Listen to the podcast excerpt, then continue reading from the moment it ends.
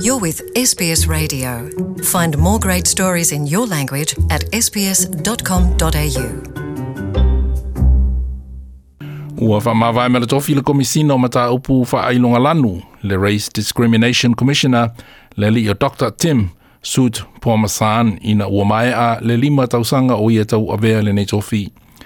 I lana launga muli muli le tofi komisina, na sa anua Dr. Soutphommasane, o se tūlanga e whaanoa no ai, le tō e mōli mawina o le mata upu i le lanu o tangata e whaavae i la fonga anisi, a mata mai le, le tū pā po le tū o whaipule o pā le mene, ma le autu si tala e o o lava i tangata lau tele. And we must remain vigilant because race politics is back. I take no pleasure in saying this, and it causes me pain to say this, but it feels right now that there's never been a more exciting time to be a dog whistling politician or race baiting commentator in Australia.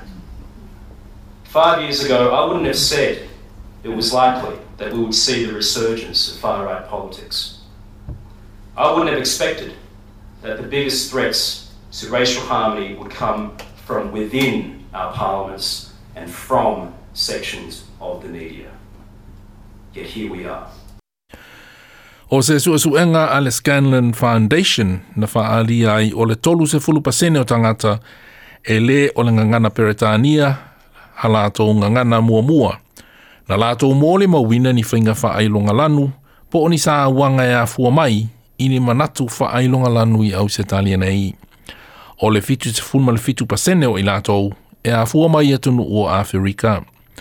Na sa anua Dr. Soutphommasane o tangata Afrika o lo tele ina whaasino lima iai nisi i mata upu i whaafita au li kengi i si whainga soli tū la fono. Ai le au mai ai i lunga isi tangata wala wiloi au se talia nei i a lātou soli tū la fono mātu i a. And just as there was in the 1980s and 90s, there is now panic setting in about migrants and minorities. Let's consider the evidence here. Since the start of this year, media and political concern about a so called African gangs crisis in Melbourne has grown feverish. According to some, Melburnians are now afraid to go out for dinner because of rampant African youth crime. Last month, the Prime Minister declared there was real concern about Sudanese gangs. The Liberal state opposition in Victoria has distributed pamphlets claiming it would stop gangs hunting in packs.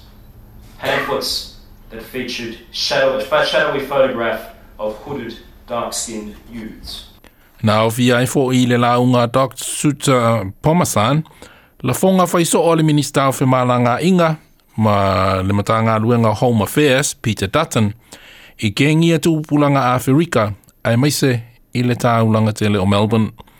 Na ia tā ua le manatu whaapito, o le whaai unga Peter Dutton, e te tau na whaapitoa ni awa noa mo le au whai whaatoanga papalangi mai Afrika i saute, e talia ina i au se talia nei, ona o le tūlanga sā waina o lo o iai. O sana wa ainga i le lumanai na sā uno ai le komisina Dr. Suit Pomasan, o le mōli mau, o lo o atangi ai le te le o le manuia o le atunuu, ona o le sao o tangata whai mai mā lātou whānau, ua avea au se talia nei, lātou tofi. The evidence shows that we continue to conduct integration extremely well. The children of migrants, on average, outperform the children of Australian born parents on education and employment. Just only need to look here on this campus to see evidence of that. Our social mobility remains high by international standards. These areas, which people like to slander as ethnic ghettos, they're dynamic and vibrant communities where no single ethnic or racial group predominates and where property prices have been on a steady rise. Hardly signs of ethnic ghettos. Se vaenga o le sa anuanga muli muli, a le sa avea ma komisina o mata upu whaelunga lanu, le Race Discrimination Commissioner, le sunga ia Dr. Tim Sut Pomasan. Enjoy more stories in your language by visiting sbs.com.au.